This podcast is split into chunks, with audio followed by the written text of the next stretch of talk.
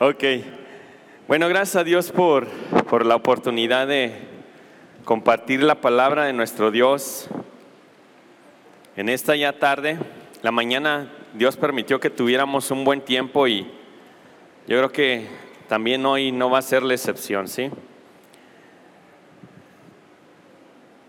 Si no ven al pastor, pues ya saben, anda en el, en el retiro de, de Rema y varios de los matrimonios que están aquí Digo que, que son de aquí y ahorita están allá, están también participando en este evento. La mañana hicimos una oración por ellos y yo creo que ahorita no puede ser la excepción. Eh, yo pensaba que eh, hay toda clase de matrimonios que ahorita están enfrentando pruebas, están enfrentando luchas en, en el retiro. Y sí, el enemigo siempre trata de ganar terreno, ¿no? Pero ahorita vamos a bendecirlos, vamos a orar por ellos para que aquellos matrimonios que quizás sea la última oportunidad que se den, sea la primera para una gran bendición en sus vidas, en ellos y en sus familias. Entonces, le voy a invitar de favor que me acompañe a orar por, por este retiro para que haya vidas transformadas también, ¿sí? Matrimonios restaurados y que sea siempre el nombre de nuestro Dios glorificado, ¿sí? Vamos a orar. Señor, en esta tarde queremos exponer delante de ti este retiro, Señor, que tú has dispuesto desde hace tiempo, Señor.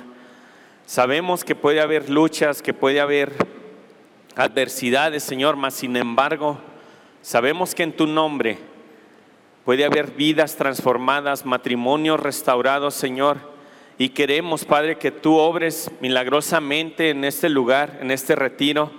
Señor, que podamos ver matrimonios que se acercan a ti y que quizás, Señor, muy probablemente vayan a estar aquí con nosotros, Señor. Por fe los recibimos y estamos listos, Señor, para que ellos y sus familias puedan integrarse a esta tu iglesia y sean transformados sus corazones, Señor.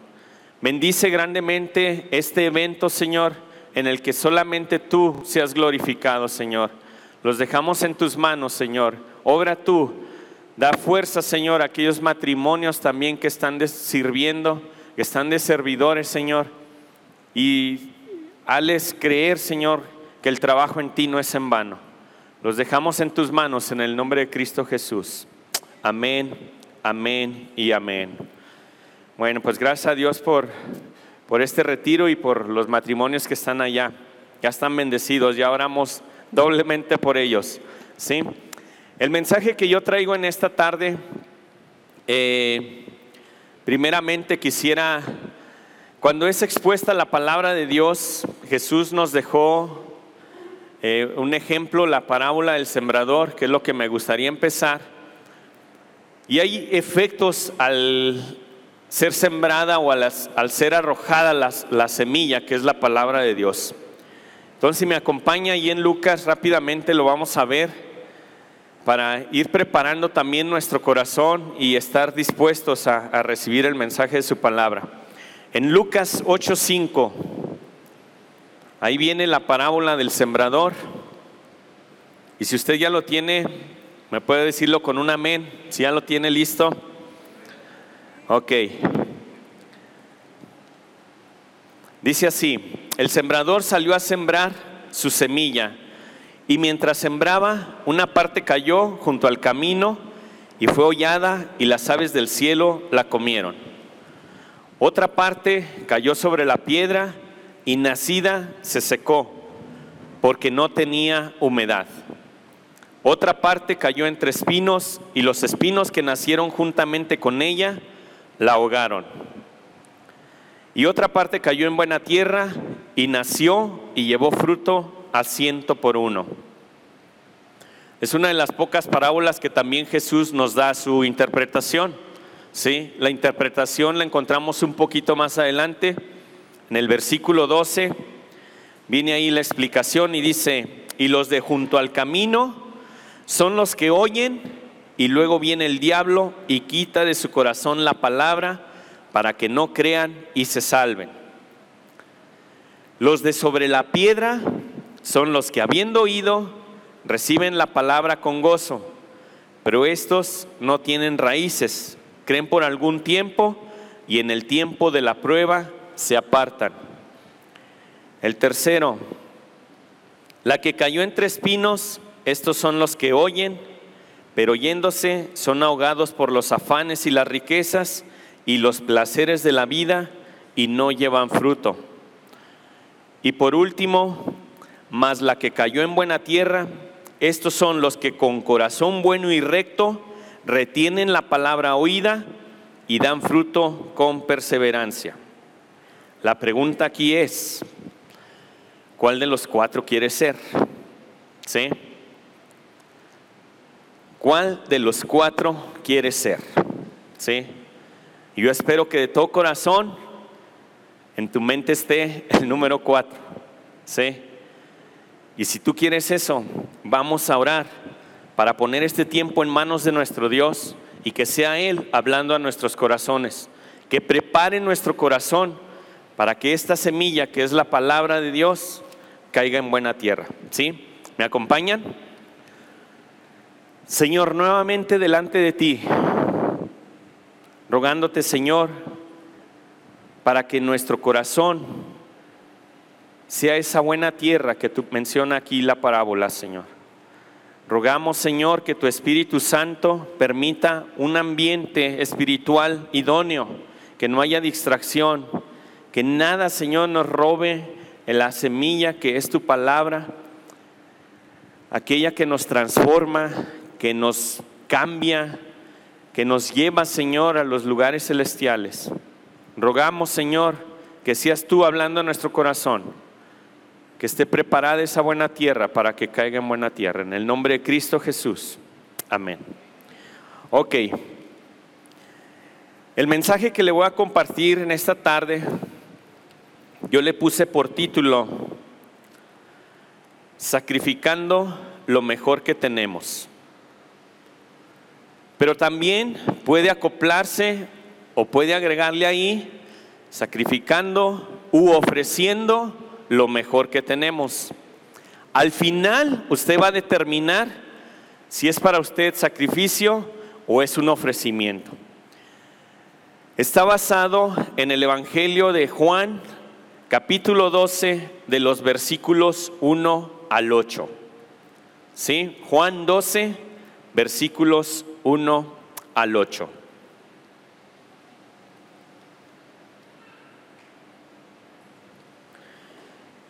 Y si usted ya lo tiene, vamos a comenzar a leer.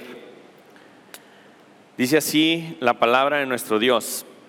Seis días antes de la Pascua vino Jesús a Betania, donde estaba Lázaro, el que había estado muerto y a quien había resucitado de los muertos. Y le hicieron allí una cena. Marta servía y Lázaro era uno de los que estaban sentados a la mesa con él. Entonces María tomó una libra de perfume de nardo puro, de mucho precio, y ungió los pies de Jesús y los enjugó con sus cabellos, y la casa se llenó del olor del perfume. Y dijo uno de sus discípulos, Judas Iscariote, hijo de Simón, el que le había de entregar, ¿por qué no fue este perfume vendido por trescientos denarios y dado a los pobres? Pero dijo esto no porque se cuidara de los pobres, sino porque era ladrón y teniendo la bolsa sustraía de lo que se echaba en ella.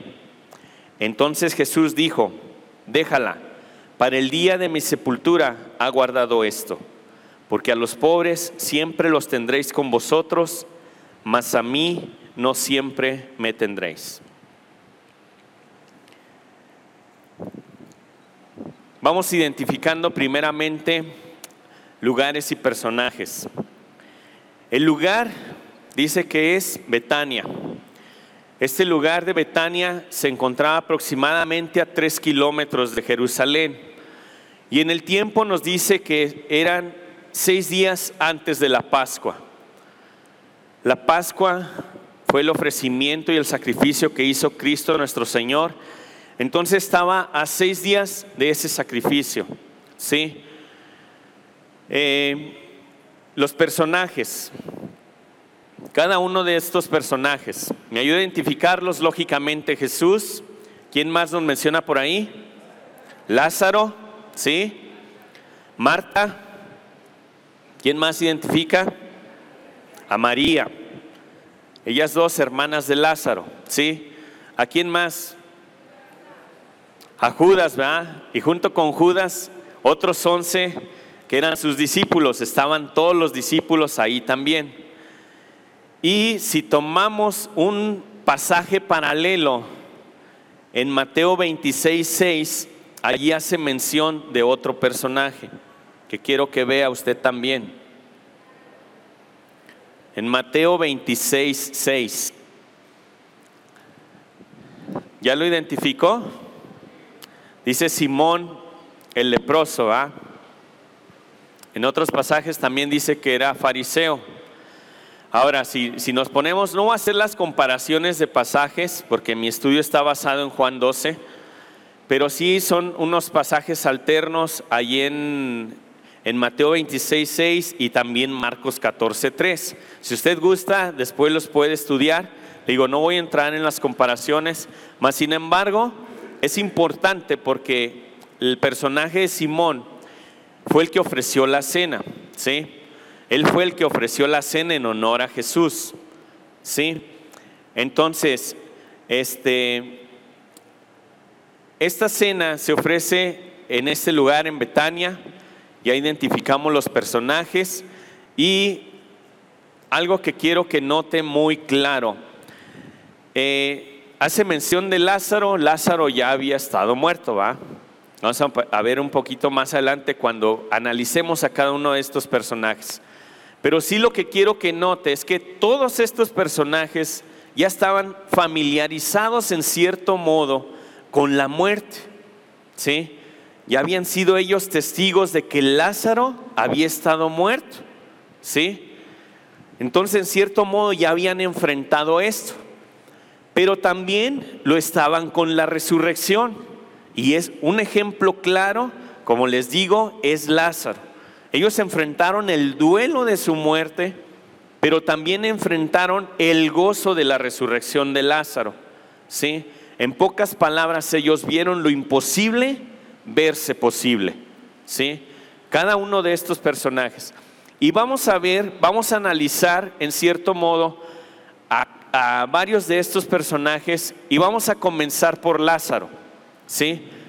Lázaro, como les estoy diciendo, él ya estaba resucitado y estaba sentado a la mesa. ¿Sí? Ahora, piense un poquito. Si está la cena era en honor a Jesús, ¿dónde se imagina que estaba Jesús? En el centro de la mesa, ¿no? Digo, usted no invita a alguien a cenar y lo manda a la cocina a cenar y usted se queda en el comedor, ¿va? O sea, le da el, sitio como quien dice de honor, ¿no? O sea, Jesús estaba en el centro de la mesa y dice que ahí también estaba Lázaro ya resucitado, ¿sí?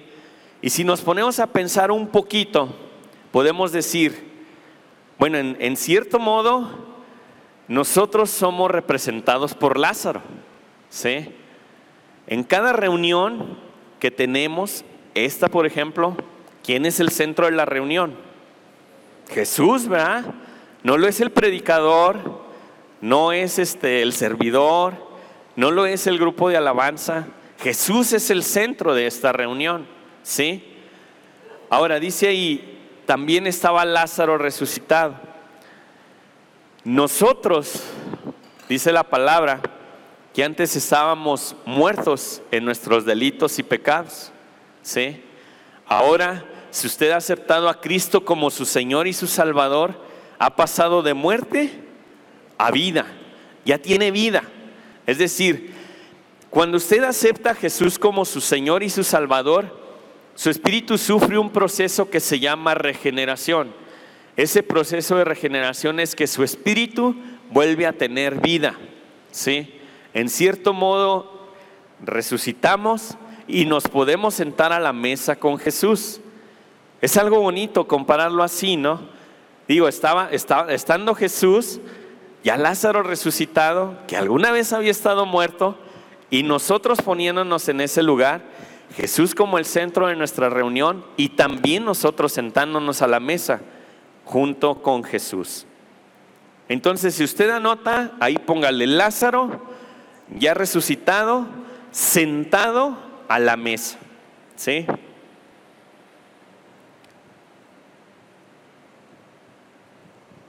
Ahora vamos a analizar un poquito a Marta. Marta, ¿qué se imagina que estaba haciendo? Sirviendo, ¿sí? Si nosotros pusiéramos identificar cuál era el don de Marta, inmediatamente podríamos decir, es un servidor, ¿verdad? Y eso pues lo vemos en, en el pasaje donde Jesús está en la casa de ellos, de estos tres hermanos, y ahí se menciona que Jesús, compartiendo la palabra, María a sus pies y Marta atareada en sus quehaceres, que lavando los trastes, que barriendo la, casa, trapeando y todo eso. ¿va? Ahora es malo los servidores, pero no, lógicamente que se requieren servidores, ¿va? pero también hay que este, ser sabios para entender cuándo es que debemos de aplicar el servicio. Entonces, ahí ella le, dice al Señor, Señor, mira, pues yo estoy acá bien atareada y María ahí sentada contigo escuchándote. ¿Y qué le dice? Pues ella escogió la mejor parte, ¿verdad? Sí. Entonces ella en esta cena pues no podía dejar atrás su don y seguía adelante con su don y servía. ¿Se escucha mal la diadema? ¿Sí de repente la escuchan mal? ¿No? Ok tomaba bien su papel de servicio. Una de las actitudes principales para desempeñar cualquier ministerio es la de servicio. ¿Sí? Marta sabía cuál era su, su, responsabilidad y su deber como discípulo del Señor. Y es una actitud que no debe faltar. Como si les decía, son necesarios los servidores o inclusive en cualquier ministerio usted debe tener una actitud de servicio. ¿Sí? Pero sí debemos de estimar bien cuándo debemos ministrar, ¿sí? Porque, por ejemplo, si yo, yo ponía ese ejemplo y decía, bueno, si hay servidores, ahorita pues ya pueden estar escuchando la palabra, ¿verdad? Pero pues si alguien se agarra y se agarra ya a trapear y a barrer, no que esté mal, pero como que debe de ser sabio en los tiempos en que se debe de aplicar, ¿sí? Y esto era algo que pasaba mucho con Marta. Me voy a detener un poco más en la actitud de María, ¿sí? porque es el centro de, esta, de este estudio. En el versículo 3 nos menciona, entonces María tomó una libra de perfume de nardo puro, de mucho precio, y ungió los pies de Jesús y los enjugó con sus cabellos, y la casa se llenó del olor del perfume. Y quisiera empezar el perfume de nardo puro. Eh, una, analizando un poco la cantidad, mencionaba que eran aproximadamente 327 gramos, una cantidad considerable que hubiera servido por muchos años este perfume, ya que el nardo puro era altamente concentrado. Y estudiando un poquito en, este nardo puro, aproximadamente para hacer un frasco de este tipo se necesitaban 70 plantas. Ahora esas plantas no eran fáciles de conseguir. Este, por lo regular eran en el Himalaya, este, ahí por la India, y eran difícil conseguirlas. O sea que no era un perfume que se podría hacer muy fácilmente. ¿sí? Ahora, menciona que es un perfume de mucho precio. Y como le digo, no era un perfume que usted y yo podríamos ir a conseguir fácilmente. ¿sí? Ahorita pues vamos a una tienda departamental y pues escogemos a lo mejor entre varios perfumes, pero no se compara ninguno de esos perfumes al perfume que nos menciona aquí. Ahora, ciertamente se nos da un valor. Dice ahí que era, este, así en, dejándolo en números cerrados, aproximadamente el salario de todo un año. Ahora, no sé si usted ya empezó a hacer números, ¿sí? Y empezó a multiplicar 3 por 5, 15, este, llevamos 4 y así va. Lo que sí quiero que le quede claro es que era un perfume de muy alto valor. Era algo costoso, ¿sí? Primeramente, no era sencillo fabricarlo, costaba fabricarlo. La cantidad que podría para una mujer ser considerado valioso y decir, pues me alcanza para unos 20 años este perfume, ¿verdad? Sí. Y por eso se lo compara un poquito con el salario. ¿sí? Cada uno de nosotros puede echar cuentas y decir, híjole, este, me gastaría algo así en un, en un ungimiento. ¿Sí? Lo que sí quiero es que le quede claro el valor. Era algo costoso, era algo valuable, de mucho valor para ella. ¿Sí? Otra cosa que quiero que usted note, en la cultura judía, cuando un visitante llegaba a una casa y se le invitaba a comer principalmente, el deber del anfitrión era asegurar que fueran lavados los pies de la visita. Ahora, este trabajo no lo hacía el anfitrión, ¿sí? Era este, dedicado a lo que eran los esclavos o los sirvientes de esa casa. Pero nunca el anfitrión se ponía a lavar los pies de la, de la visita. ¿Sí? Ahora, ¿esto qué nos demuestra? Pues una actitud de humildad y de, y de humillación para María. ¿Sí? Ella se puso, se dio cuenta y se puso a ungir los pies de, de Jesús. Como muestra de hospitalidad y de honra, para el invitado consistía en la unción de los pies y también de la cabeza. Fue algo que ella decidió hacer voluntariamente. Nadie le dijo, mira, a Jesús le hace falta que le unjan los pies, ve por favor y hazlo. Ella se ofreció de manera voluntaria y fue lo hizo, sin que nadie, sin que nadie se lo ordenara. Este perfume era la posesión más valiosa que María tenía, no solo por su costo económico, sino por la importancia que para cualquier mujer tenía un perfume como este. Ella quería darle al maestro lo mejor que tenía. Y aquí este, en la mañana analizábamos y decíamos, ella sabía que podría ofrecer a Jesús algo de valor. Lo más valioso que ella podía tener era este perfume. Y se lo ofreció a Jesús. Ahora decíamos, por ejemplo, si hubiera tenido dos botellas de perfume, ¿usted cree que se las hubiera derramado a Jesús? Pues lo más seguro era que sí. Si hubiera tenido tres botellas, las mismas tres que le vacía con Jesús. ¿Sí? Y ahorita le voy a explicar por qué. María lo entendió. Cristo se merece lo mejor. ¿Cómo lo demostró? Dio algo de valor y se humilló a sí misma a lavar los pies de Jesús con su cabello.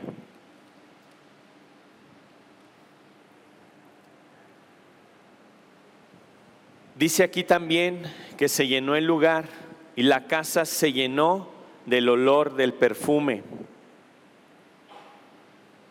Y yéndonos un poquito más allá, si tú ofreces, si tú tuvieras ese perfume y lo ofrecerías, ¿cómo crees que se llenaría tu entorno? ¿Sería un olor grato? ¿Cómo es el lugar ahora donde tú estás? Primeramente, ¿saben que eres hijo de Dios? ¿Estás predicando su palabra? ¿Estás hablando de Cristo a otras personas que tienen necesidad? ¿Realmente tu perfume se demuestra y el lugar donde estás se llena de ese olor grato? Es un poquito para meditar, ¿sí? Y les compartí en la mañana, gracias a Dios, en el lugar donde trabajo, podemos tener un tiempo de meditación de la palabra y orar a Dios todos los días al iniciar nuestras labores. Y ha sido de una gran bendición en este lugar. Lógicamente hay personas que son hijos de Dios, que ya conocen del Evangelio, pero hay personas también que no conocen. Pero yo estoy convencido de que lo poco que se llegue a compartir ahí, en cierto modo, está tocando el corazón de las personas que aún no conocen de la palabra de Dios. El orar por necesidades, el poder de cierta manera empezar nuestro día poniéndolo en manos de nuestro Dios. Y eso también conlleva una responsabilidad, porque hay gente que sabe que hay varios que somos hijos de Dios. Y quieren o no, los ojos están delante de nosotros y diciendo, a ver si es cierto que vive lo que nos enseña. Pero de verdad, antes de ponerlo a uno así como que, híjole, o sea, sudar, de verdad es algo de confirmación. Señor, tú permites que yo esté en este lugar compartiendo de tu palabra y es para tu gloria y tu honra y gracias por la oportunidad que tenemos de poderla compartir. Y el orar, como les digo, o sea, realmente cambia nuestro día. Y es algo por lo que hemos estado agradecidos con Dios porque nos ha permitido hacer esto. Y yo pensaba y decía, bueno, si yo estoy también derramando mi perfume, ¿cómo se llena el lugar? ¿Qué olor dará a, aquellos que no conocen de Cristo? Ahora, si pienso un poquito, María no escatimó el decir, pues a lo mejor con un cuarto del perfume, con eso lo hago y con eso lo unjo. Yéndome así a extremos, a lo mejor con la mitad, le vacío nomás la mitad y la otra mitad lo guardo. ¿Sí? ¿Por qué piensa que no hizo eso? Porque ella quería entregarlo todo. Ella lo quería entregar todo. No creía que nada de lo que ella era o tenía podría ser suficientemente grande y bueno para una persona tan maravillosa como Jesús. Y por eso le mencionaba hace rato, si ella hubiera tenido dos frascos, de seguro los dos frascos le vacía Jesús. Si hubiera tenido tres, los tres los hubiera vaciado, porque nada era suficiente para entregárselo a Jesús.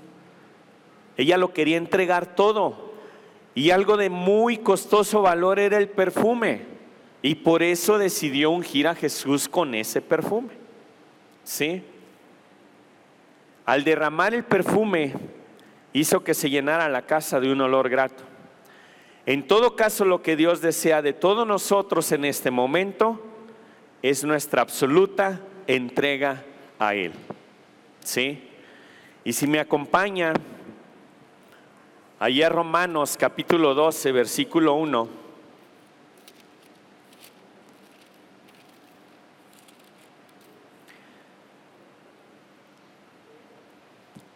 Dice la palabra de nuestro Dios.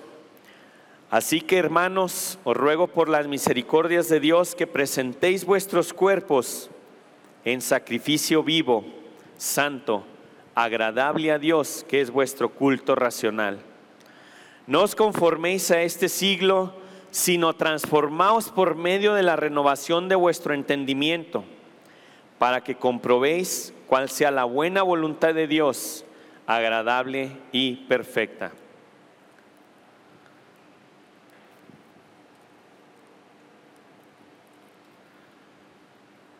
Como le decía, María decidió entregarlo todo. Sabía que de todo lo que ella poseía, nada iba a ser suficiente para entregárselo a Jesús. Y por eso decidió vaciar este perfume. Otra cosa también interesante, María fue la única quien entre todos los discípulos del Señor había comprendido el anuncio que él había hecho tres veces concerniente a su muerte y resurrección. Jesús anunciaba a sus discípulos, es necesario que el Hijo del Hombre sea entregado, que padezca y sea crucificado. Mas sin embargo los discípulos no podían entender esto. Ellos querían o pensaban que Jesús iba a establecer su reino en su primera venida. Y ellos esperaban eso, lo esperaban con ansia. Inclusive un poquito antes de que él ascendiera a los cielos, todavía le preguntaron eso los discípulos. ¿Restaurarás el, el reino de Israel? Porque ellos esperaban ese establecimiento del reino de Dios aquí en la tierra, en su primera venida. Y tres veces se los, se los anunció y ninguno de ellos lo pudo comprender. Mas sin embargo María lo pudo comprender y lo entendió, que era necesario que el Mesías fuera entregado, que él iba a padecer, que iba a morir y iba a ser sepultado. Por eso ella se adelantó al ungimiento del cuerpo de Jesús. Lo entendió tan así que Jesús mismo lo, lo mencionó ahí. Para el día de mi sepultura ha guardado esto. Se pudo adelantar porque sabía que Jesús iba a morir más adelante. Todo esto es el análisis de María, la hermana de Marta y de Lázaro. Quiero comentarles rápidamente la actitud de Judas, que es el discípulo que se está mencionando aquí. Objeta que habría sido mejor que María vendiera el perfume en lugar de derramarlo a los pies de Jesús.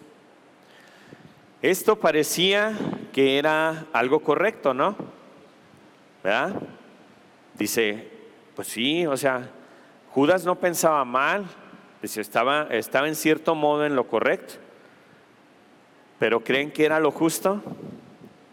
Y en muchas veces un dilema que nosotros enfrentamos lo correcto y lo justo.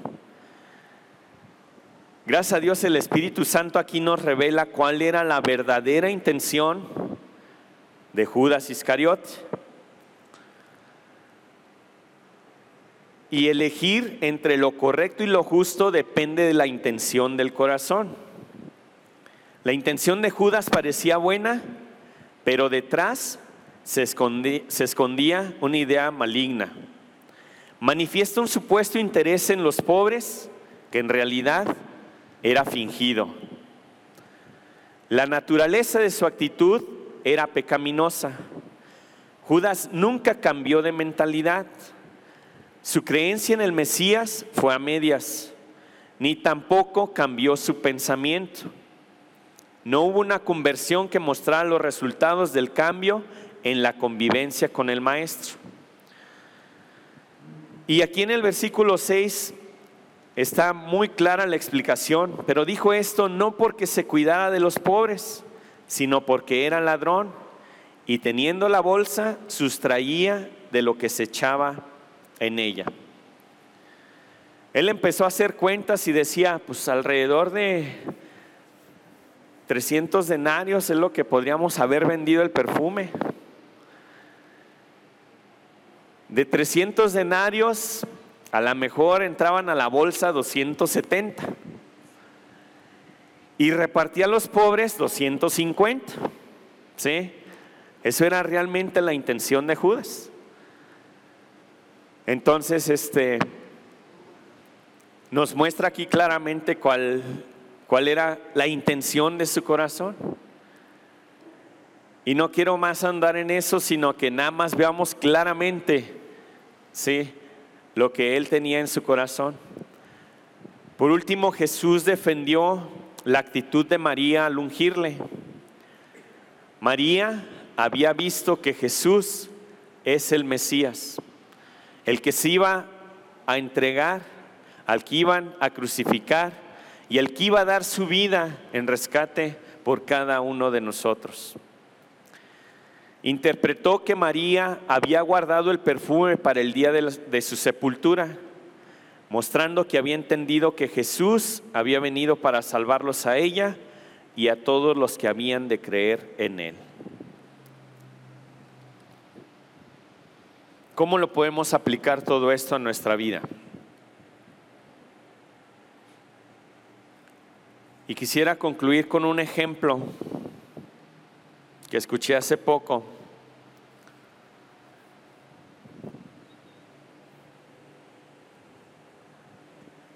Y a lo mejor cada uno de nosotros tiene un concepto diferente de algo valioso. Es decir, yo te puedo decir, ¿qué es valioso para ti? Algo que sea valioso para ti en este momento. Y a lo mejor alguien puede pensar, pues a lo mejor mi trabajo. Otro puede pensar, pues mi carrera, ¿sí? Otro puede pensar, a lo mejor mi vehículo es algo valioso y algo que pues me ha costado muchos años pagarlo, ¿va? Y cada uno de nosotros puede tener un diferente concepto de, de algo valioso. Pero en lo que sí yo creo que todos coincidimos en algo valioso que tenemos es nuestra vida. ¿Sí?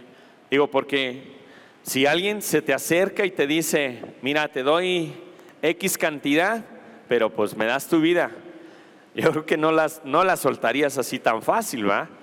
O cuando te ponen precio por algo, o sea, así, ¿en cuánto estimas tu vida? Ponle, ponle cantidad, ¿en cuánto la estimas? Y si hay alguien que la pudiera pagar y la pagara, ¿estarías dispuesto a ofrecerla así de sencillo por esa cantidad? Yo creo que todos coincidimos en algo valioso que tenemos es nuestra vida. ¿Sí? Y es algo que yo te quiero animar en esta tarde a que tú puedas ofrecer esa vida para Jesús. Así como lo hizo María, que tú la puedas ofrecer tu vida para Jesús. Y les ponía un ejemplo. Imagina que tu vida es un auto, ¿sí? Y lógicamente, antes de venir a Cristo, pues ¿quién conducía ese, ese auto, el auto de tu vida. ¿Quién lo conducía? Pues yo mismo, ¿verdad? Yo conducía el auto de mi vida. Pero aún así, cuando vienes a Cristo, tú quieres seguir conduciendo el auto de tu vida. Y muchas veces dejas a Jesús en el maletero. Lo dejas ahí. Y cuando enfrentas algún problema o alguna situación, inmediatamente corres al maletero sacas a Jesús y le dices, Jesús, ayúdame. Pero ya pasa la situación y otra vez, Jesús, ¿dónde estabas? En el maletero. Pues otra vez para allá va y vamos a ponerlo al maletero. A lo mejor hay alguien más atrevido y dice, no, yo no lo tengo en el maletero. Jesús va en el asiento de atrás. ¿Y cómo sé? Pues porque mira, aquí traigo el retrovisor y muchas veces yo siempre volteo y ahí lo veo atrás a Jesús. ¿Sí? ¿Alguien más atrevido todavía? Dice, pues, de copiloto, vente Jesús, atrás, no, ni cajuela ni asiento de atrás, vente aquí. Y algunos si tiene este auto de, de dos, este, de doble fila, ¿va? A lo mejor la traen en la, en, la, en la, tercera y luego lo acercan a la segunda y más atrevidos en el copiloto. Y dicen, Jesús, aquí te quiero de copiloto, pero yo quiero seguir conduciendo el auto de mi vida.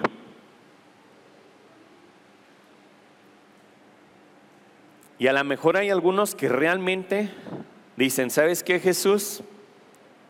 Aquí está, conduce tú. Y Jesús empieza a conducir el auto de tu vida. Y entonces empieza a conducir y te lleva por el bulevar de la generosidad.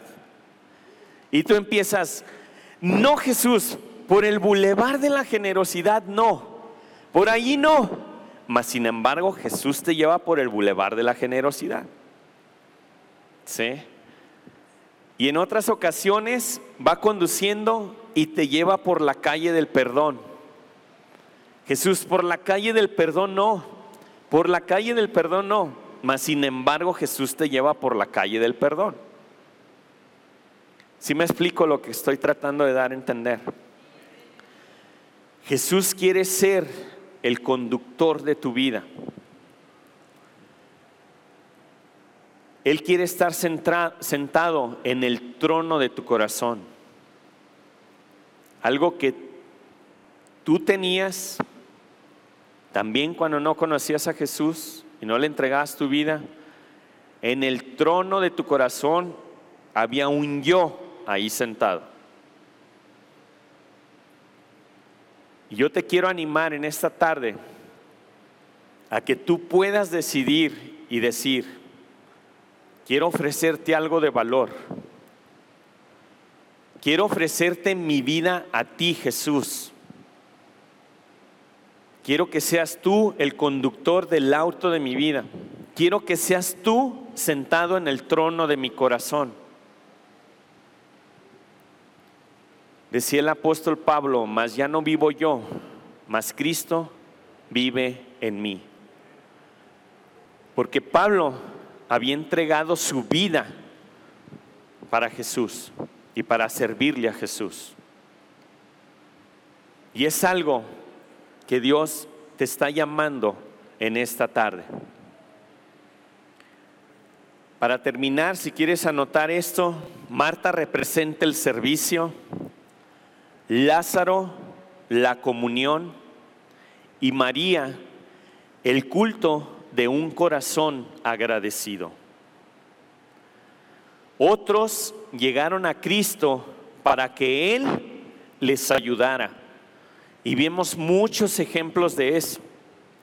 Se acercaban para Jesús para que los sanara, se acercaban a Jesús para que le hicieran algún favor para que sanara a alguien más. Y podemos tener y contar innumerables ejemplos de esto. Mas sin embargo María, ella vino, ella vino para darle lo que era justo a Jesús. Ella no se acercó para pedir algo de Jesús. Ella se acercó para ofrecer algo a Jesús.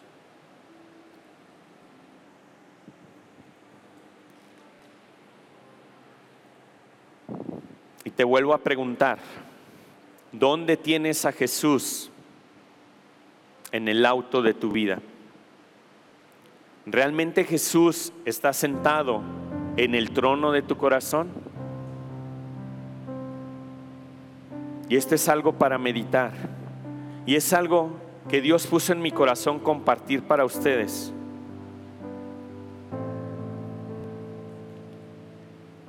Que puedes llegar y pensar y decir, no tengo más nada más valioso que entregarte, Cristo, más que mi vida. No hay nada más valioso que pueda entregarte más que estés tú sentado en el trono de mi corazón. Que hagas de mi vida lo que mejor te parezca porque sé que tu voluntad siempre es agradable y perfecta. Me quiero poner delante de ti como un sacrificio vivo, santo, agradable, que el perfume en el lugar donde yo esté sea un olor grato, porque estoy despidiendo el olor que es tuyo, que es tu vida dentro de mí.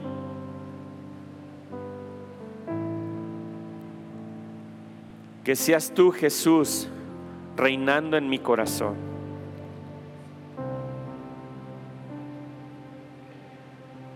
Gracias Señor por esta palabra que en esta tarde ha sido expuesta.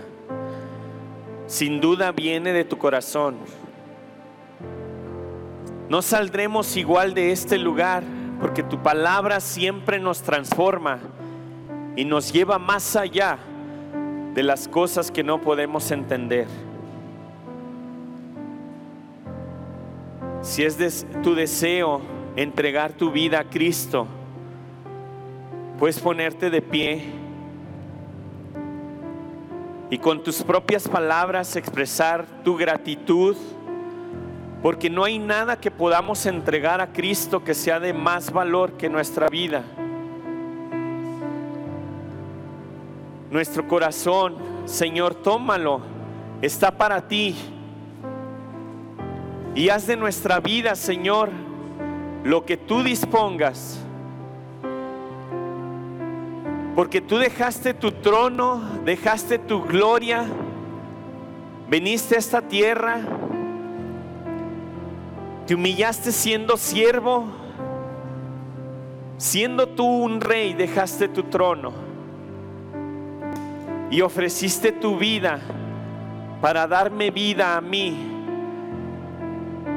rescatarme de mis delitos y pecados te ofreciste como un sacrificio voluntario. Y gracias por ello. Te damos toda la gloria y la honra a ti Jesús. Gracias Padre porque viste mi necesidad y la supliste enviando a tu Hijo. Espíritu Santo, gracias porque me recuerdas todo lo que Jesús dijo y es el sello que tengo como garantía que le pertenezco a Jesús. Te alabamos en esta tarde y te damos la gloria. Y gracias por este mensaje que tú nos has dado. Que siempre esté en nuestra mente y en nuestro corazón el entregar lo mejor a ti. Porque tuyos somos. Para tu gloria y tu honra. En el nombre de Jesús. Amén, amén